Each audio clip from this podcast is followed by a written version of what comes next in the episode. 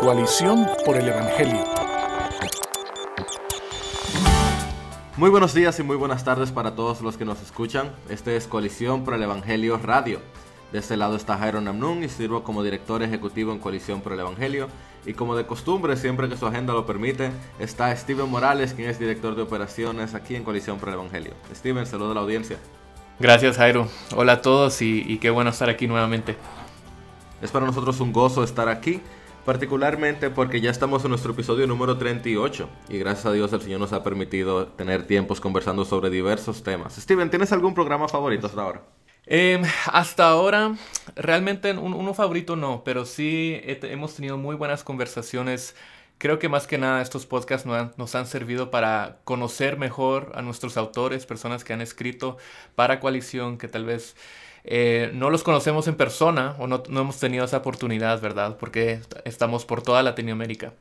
Pero eh, eso tal vez me ha gustado más que nada, el poder aprovechar estas conversaciones para conocer a más. Así es, y en el día de hoy tenemos uno de esos casos, puesto que para este episodio número 38 vamos a saltar el charco y al conversar sobre un tema de vital importancia, sobre la teología liberal, quisimos invitar a alguien que no es liberal. Así que para este programa del día de hoy hemos invitado a Will Graham, quien es pastor y ministro en el otro lado, en el viejo mundo, que también es Hispanoamérica, de hecho, de, de donde salió el hispano y es eh, pastor allá en España. Will, háblanos un poquito acerca de ti. Sí, pues como bien ha dicho, eh, no, so, no, soy liberal, gracias por eh, recordármelo. Eh, sí, estamos pastoreando en, en, la ciudad de Almería, una preciosa congregación, y llevo también esos cinco o seis años como profesor de nematología, apologética y teología contemporánea en la Facultad de Teología aquí, en un pueblo llamado La Calota, que está a 25 minutos de, de Córdoba, en el sur de España. Así que bueno, estamos aquí desde hace 10 años sirviendo al Señor uh, para, para, su gloria y, y, muy contentos. Will, ¿y de dónde vienes? Y háblanos un poquito de tu familia también. Sí, pues soy eh, norirlandés de Belfast eh, y bueno, saqué mis estudios en la universidad antes de venir a España y pues estoy casado con una preciosa mujer, preciosa por fuera, eh, preciosa por dentro y no sé si hay en Latinoamérica, os cuentan la fábula de la princesa y la rana, porque en nuestro caso se ha hecho realidad. Así que estamos muy contentos y agradecidos al Señor y, y felizmente sirviendo al Señor conforme su buen propósito. Así que ahí estamos. Pues Will, gracias por dejar tu tierra norteña y acercarte hacia Hispanoamérica y gracias por la pasión que tú has mostrado hacia el mundo hispano. Eh, y eso, que todavía no te hemos tenido en América Latina, ¿cierto? Así que pronto tenemos que traerte para este lado también. Bueno, sí estuve predicando por México unos tres meses en el 2009, pero salvo esto no, no he estado. Muy bien, entonces estamos conversando hoy sobre, aunque iniciamos jocosamente, estamos iniciando una conversación sobre un tema bastante serio, y es sobre la teología liberal. El autor y teólogo Richard Neighbor dijo en algún momento que la teología liberal presentaba a un Dios sin ira, atrayendo hacia sí hombres sin pecado, a un reino sin juicio, a través de la administración de un Cristo sin cruz.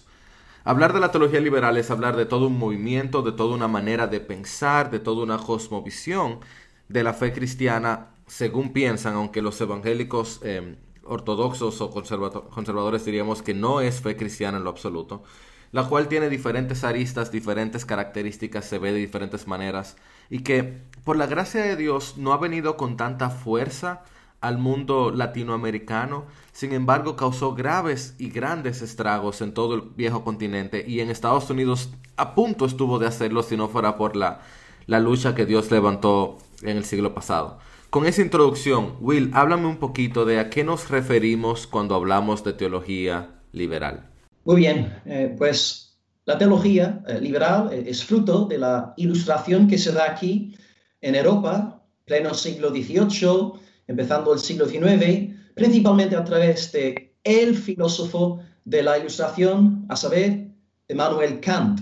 Y lo que Kant quiere hacer o procura hacer a través de la filosofía es que nosotros, eh, los hombres, sobre todo europeos, norteatlánticos, que nosotros eh, nos atrevemos a pensar por nosotros mismos, independientemente de cualquier credo de fe.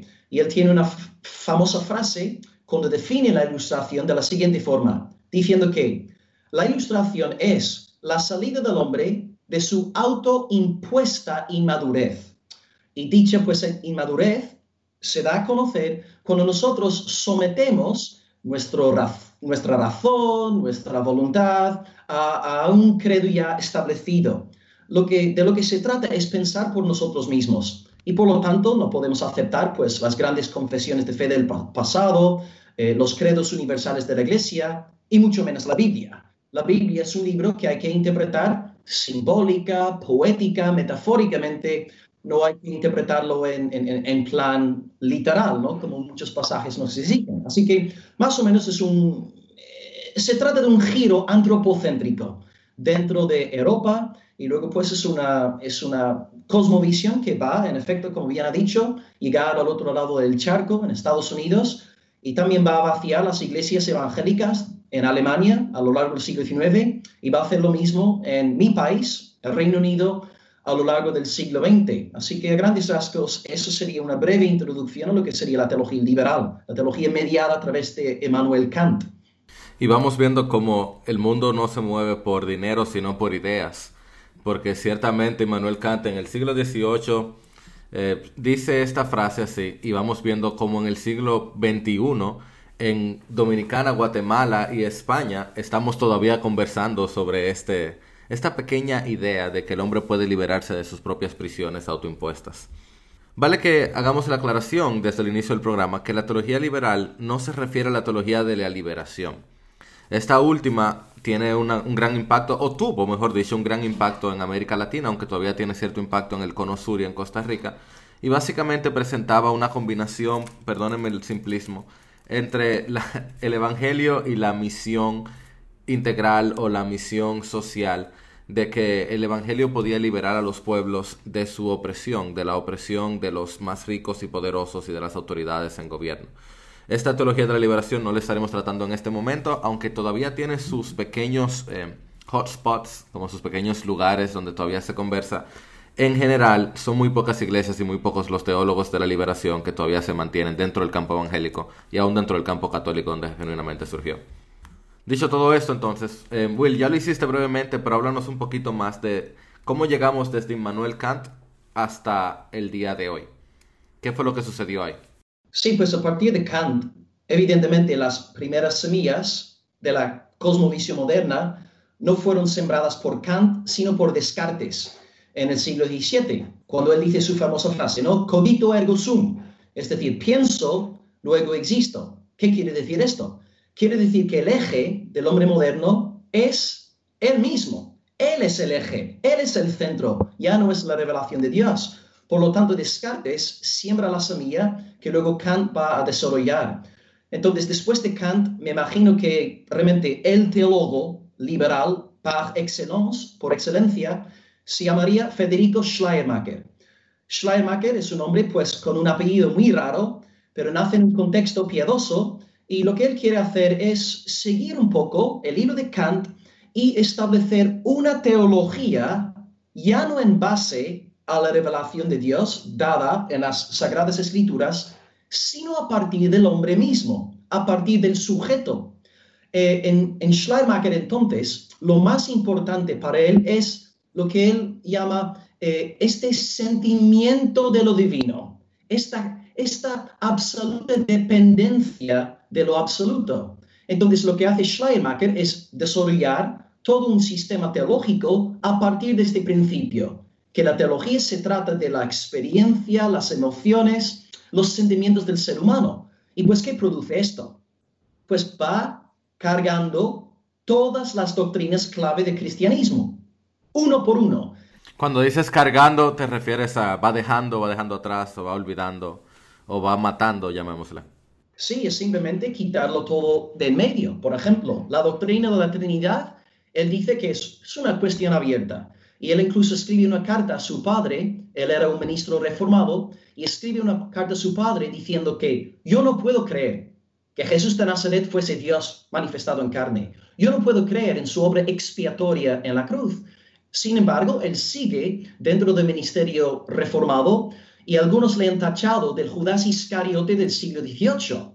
Entonces, eh, lo que él hace es, realmente negar todas las convicciones clave del protestantismo y la fe evangélica. Y realmente es a partir de Schleiermacher, eh, realmente usando convicciones kantianas dentro del mundo teológico que engendra lo que conocemos hoy en día como la, la teología liberal, con un fuerte énfasis en pues, eh, el sujeto humano quitando la autoridad de la palabra de Dios. Así que esto más o menos explica cómo eh, llegamos de Kant al campo de la teología, ya que Kant no era propiamente dicho un teólogo, sino un filósofo. Tú sabes que eh, mi profesor de historia de la iglesia siempre decía que las tres personas, que su profesor, quien le enseñó a él, decía que las personas más importantes de la fe cristiana era Agustín, o sea, fuera de Cristo y los apóstoles, ¿verdad? Agustín, entonces Lutero y entonces Schleiermacher. Y él decía, yo estoy seguro cuando empezamos la clase que ustedes ninguno ha escuchado Schleiermacher y sin embargo todos han sentido su efecto. Eh, este nombre Schleiermacher es una persona de quien deberíamos hablar mucho más en la iglesia, no por su buen impacto, definitivamente, como tú decías, muchos podemos considerarlo como un traidor de la fe. Eh, yo estoy convencido por lo que he leído de él que su intención de donde él partió no era incorrecta necesariamente. O sea, él no vino con un, él no, no inició como un deseo del falso maestro de la avaricia, sino que por lo que conocemos de su historia, él estaba tratando de encontrar un, un bridge, un puente entre los nuevos hallazgos de la ilustración y los viejos hallazgos de la fe cristiana, de una manera tal que pudiera adaptar a la fe al siglo XVIII-XIX donde se estaba moviendo. Nosotros tenemos la misma tentación hoy en día, ¿no es cierto? Queremos buscar formas de que la fe cristiana pueda servirle a nuestra generación. Y si no, si no nos cuidamos, podemos estar adaptando la generación, la, fe cristiana a la generación y no la generación a la fe cristiana.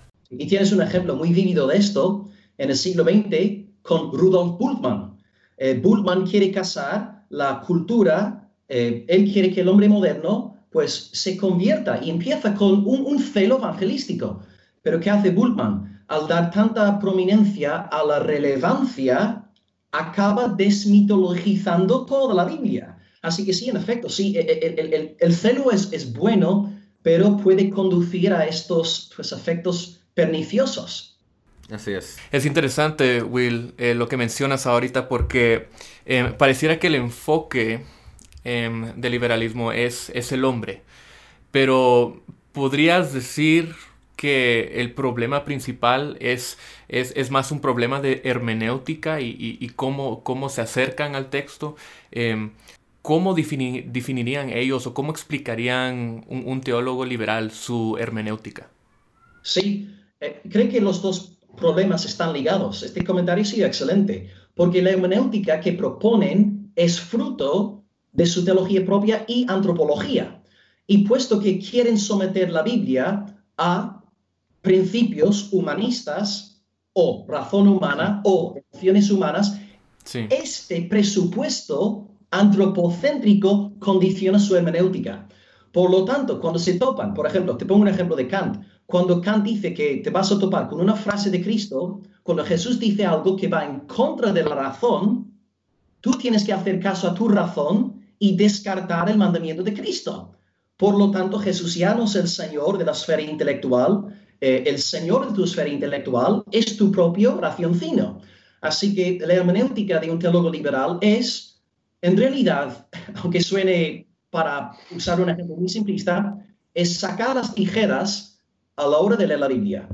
Y cualquier cosa que no te agrade, cualquier cosa que no vaya con tu razonamiento, pues ya está, lo descartas. Entonces, realmente la antropología está eh, detrás impulsando esta hermenéutica antropocéntrica. Así que las dos cosas están en estrecha, en estrecha comunión. Y sin duda sabemos que para algunos de los oyentes escuchar eh, quizás hasta hermenéutica, pero sin duda escuchar Bultmann y Schleiermacher y Kant pueden decir, ¿qué? ¿Y eso qué tiene que ver conmigo?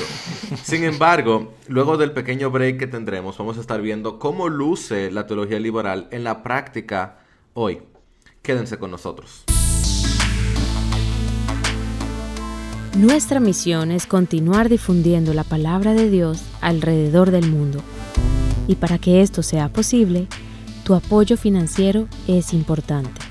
Al ofrendar, te conviertes en un instrumento de Dios para cambiar vidas.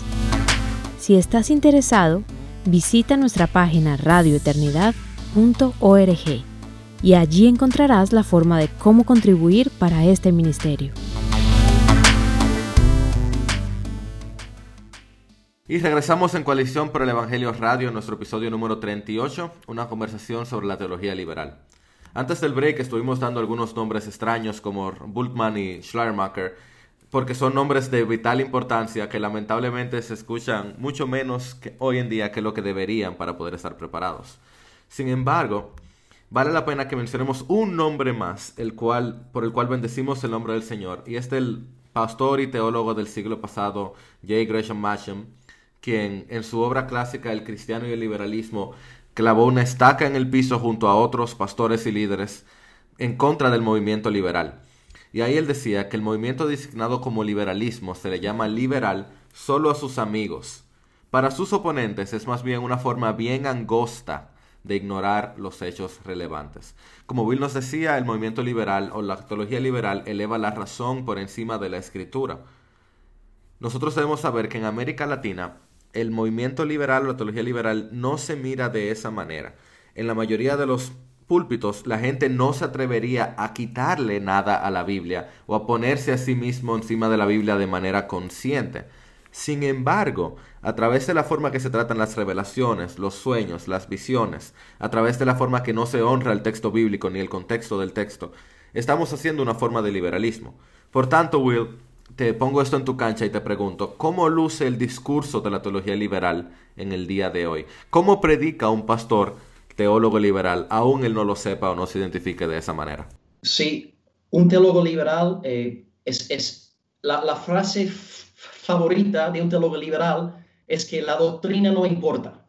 Eh, la doctrina no importa, eh, lo cual es bastante irónico porque dicha afirmación es una doctrina también, ¿no? La idea de que la doctrina no importa es, una convicción doctrinal. Eh, un fuerte énfasis, como bien ha dicho, en experiencias, experiencias.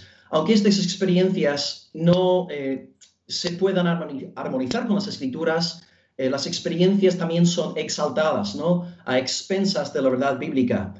También un teólogo liberal, un rasgo de un predicador liberal es que solo te hablo del Dios de amor. Amor, amor, amor. Ahora bien, es cierto que primero de Juan nos recuerda que Dios es amor, sin embargo, no es el amor tal cual está definido bíblicamente, sino un amor antropocéntrico, humanista. Venga, tú puedes, tú eres un campeón, confiesa tus sueños, se trata de ti, tú eres muy precioso y especial, el, el, mundo gira en torno a ti, si tú no existieras, Dios estaría deprimido sin tu existencia. Esta clase de enseñanza, ¿no? Sobre un Dios totalmente divorciado de su santidad, su soberanía, su perfecta justicia, también es otra marca de un predicador eh, liberal. También ven en Cristo eh, simplemente un, un, modelo a seguir. Jesús no es el bendito Cordero de Dios inmolado desde antes de la fundación del mundo por nuestros pecados. No, Jesús lo que es, bueno, es, Jesús es como una especie de lata de Red Bull, no sé si tenéis ahí en Latinoamérica Red Bull, que es una bebida energética y claro, tú bebes Red Bull y se te cargan las pilas, ¿no? Y puedes comerte el mundo entero. Lo mismo, Jesús es esta especie de lata de Red Bull que tú tomas para aumentarte a ti mismo. Entonces no es el Jesús de las Escrituras, ¿no? El que es Señor, soberano, el que es Rey sobre todas las cosas.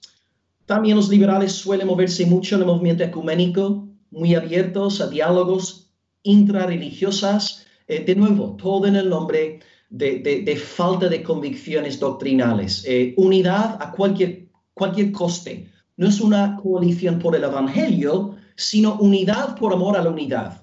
Entonces, si sabemos que una unidad que no es unidad evangélica, es una unidad del infierno, como decía nuestro hermano Charles Spurgeon. Y como decía Martin Lloyd Jones, la marca fundamental de un pastor liberal es que nunca ofende a nadie. Así que realmente estas serían algunas de las marcas, señales más características sobresalientes de un predicador, un teólogo liberal. Y si, te escucho bien, sin darnos cuenta, a veces nosotros mismos podemos sonar así y podemos tomar, tener esa misma tendencia a caer en esos mismos pecados a través de las mismas tentaciones, de tratar de honrar al hombre más que a Dios. Steven, eh, ustedes están recién plantando una iglesia, tienen ya poco más de un año en ese proceso están en Guatemala, donde a pesar de que está seteca, la mayoría de, la, de, la, de tus ovejas no están entrenadas teológicamente. Pero déjame preguntarte, ¿tú has visto influencia de esto que está detrás de la teología de la liberación, perdón, de la teología liberal entre las ovejas de tu congregación? Pues como bien dijiste em, anteriormente, no creo que muchas personas conocen a Schleimacher eh, per se o, han lidiado con sus escritos, pero sí creo que la tentación eh, para cualquier cristiano es la misma tentación que se mira en la teología liberal. Eh, es esa tentación de enfocarse más en uno mismo, en sus ideas, en sus pensamientos, en su razonamiento que las escrituras. Y, lo que sí se ve, no solamente en Guatemala, pero en iglesias alrededor del mundo, es cuando leen la Biblia, eh, usarla para decir que Dios dijo algo que no dijo o para negar eh, lo que Dios sí dijo en su palabra. Entonces, em, de manera más, más general, aunque tal vez no sería categorizada como una teología liberal per se, eh, sí se miran esos mismos rasgos de un cristianismo que porque no tiene ese eh, conocimiento bíblico, porque no tiene, em, tal vez no hay una cultura de, lectura, tal vez no hay un énfasis sobre la, la importancia, la suficiencia de las escrituras. Em, uno pone su confianza, uno pone su, seguridad o su identidad en otras cosas y usa la palabra, usa la Biblia para decir cualquier cosa, ¿verdad? Em, es muy similar a la situación que, que Will estaba describiendo ahorita. Em, el, problema no es tan conceptual, sino es, es sí se traduce a la vida cotidiana, todos los días. personas están pasando por eh, circunstancias difíciles, momentos difíciles, cualquier situación de, sufrimiento. Y si no saben cómo manejar la palabra, si no saben eh, cuál es la verdad de Dios para cada situación, em, se van a inventar cualquier otra cosa basada en sus propias experiencias o en sus ideas o en lo que les parezca bien en ese momento. Así es. Y vale decir que la mayoría de los pentecostales no tienen idea del nombre de Friedrich Schleiermacher. Y sin embargo, si no hubiera sido por la dependencia que Schleiermacher presentaba y la importancia de la experiencia en la dependencia de Dios, no hubiera existido un movimiento de santidad, el movimiento de 1906, Azusa no hubiera pasado y al día de hoy no hubiera pentecostales. Y no estamos diciendo que no hay pentecostales hermanos, muchísimos son nuestros hermanos y bendito sea el Señor que los ha salvado. No queremos para nada decir lo contrario. Lo que sí queremos decir es que aunque tú no conozcas el nombre, tú has sido influenciado por Schleiermacher y por otros como él.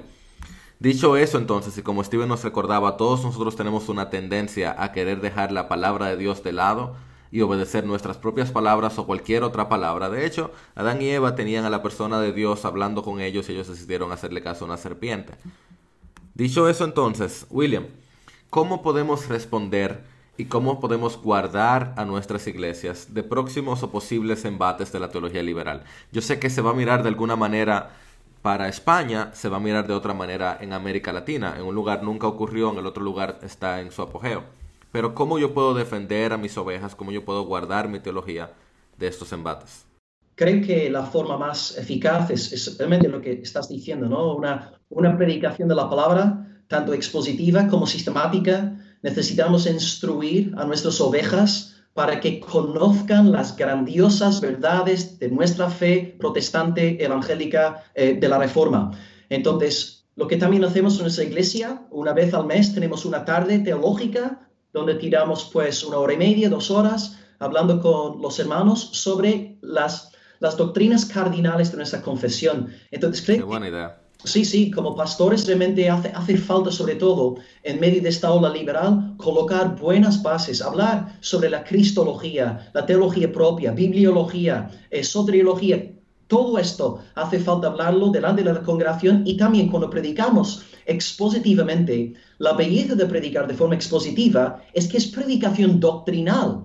Entonces no caes en el error de simplemente predicar sobre tus experiencias o un sueño que tuviste el martes por la noche, te ves obligado a predicar el texto al pueblo y permitir que el Espíritu emplee la, doctrina para la edificación de la iglesia. Creo que también debemos orar, orar al Señor para que levante a maestros dotados para que puedan pues entender los presupuestos y presuposiciones de los teólogos liberales. ¿Por qué no orar por otro Gresham Machen en el mundo hispano? ¿Por qué no orar por otro Charles Spurgeon, que también él se murió peleando contra el liberalismo en su amada Unión Bautista? Debemos orar con fe, Señor, levanta, levanta siervos dotados intelectualmente, académicamente, capaces de instruir a tu pueblo. Y luego también tenemos que contender, contender por la fe una vez dada a los santos, eh, defender la palabra de Dios, levantar la voz cuando haga falta. Y creo que en último lugar, eh, pensando también en Spurgeon, y en Martin Lloyd Jones, los dos siervos, y también podría que mencionar a Gresham Machen, ya que le nombraste, y por cierto, un libro que aconsejo, recomiendo a todos mis estudiantes del cuarto año aquí en la facultad, es su magnum opus, ¿no? su obra clásica, Cristianismo y Liberalismo, porque realmente este libro en sí es capaz de desmitificar todas las mentiras ¿no? del liberalismo, pero Machen, eh, Lloyd Jones y Spurgeon querían fomentar una unidad en el Evangelio. Ellos querían una coalición por el Evangelio. Así que lo que tenemos que hacer es fomentar comunión. Lo que estamos haciendo aquí ahora en España, hemos montado pues la primera conferencia nacional, Pasión por el Evangelio. Estuvo con nosotros nuestro querido hermano Suja Michelin y un tiempo tremendo delante del Señor.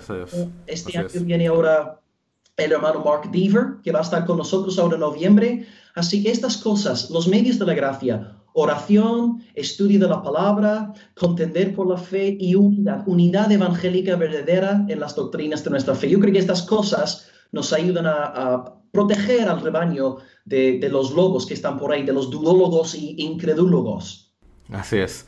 Déjame agregar algo a esto que tú estabas diciendo ya, Will. Por un lado, especificar una vez más que el deseo de Schleiermacher no era destruir la fe cristiana. Sin embargo, la generación posterior a él tomó sus ideas y con eso destruyó todas las bases de la fe, al punto que permitió que Alemania cayera en el desorden moral, social y religioso, que no podemos decir que causó la Primera y Segunda Guerra Mundial, pero sin lugar a dudas le permitió que, los, que, hubiera todo un, melting pot, un pensamiento que permitiera tal desastre. Por otro lado, recordar que los padres de Schleiermacher o el padre de Schleiermacher, su familia tenía cierta piedad, él nació en una familia piadosa. A los padres, a los pastores, em, su primera congregación es su casa.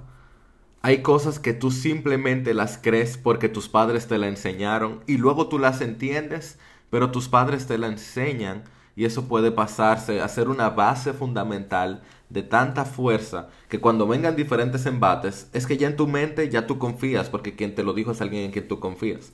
Y aunque, aunque yo sé que Karl Barth cae en diferentes lugares de esta conversación, siempre voy a recordar estas palabras que decían que como él resumía su teología. Y él cantaba, él decía este pequeño cántico de niños tan conocido, Jesús me ama, eso lo sé, la Biblia dice así.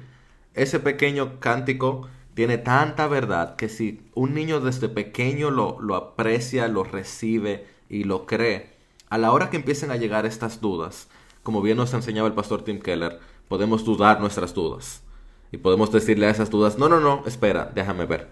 Nosotros sabemos que la Biblia es verdad y sabemos que somos santificados por la palabra, porque ese es el método que Dios ha utilizado por excelencia para revelarse y para transformarnos.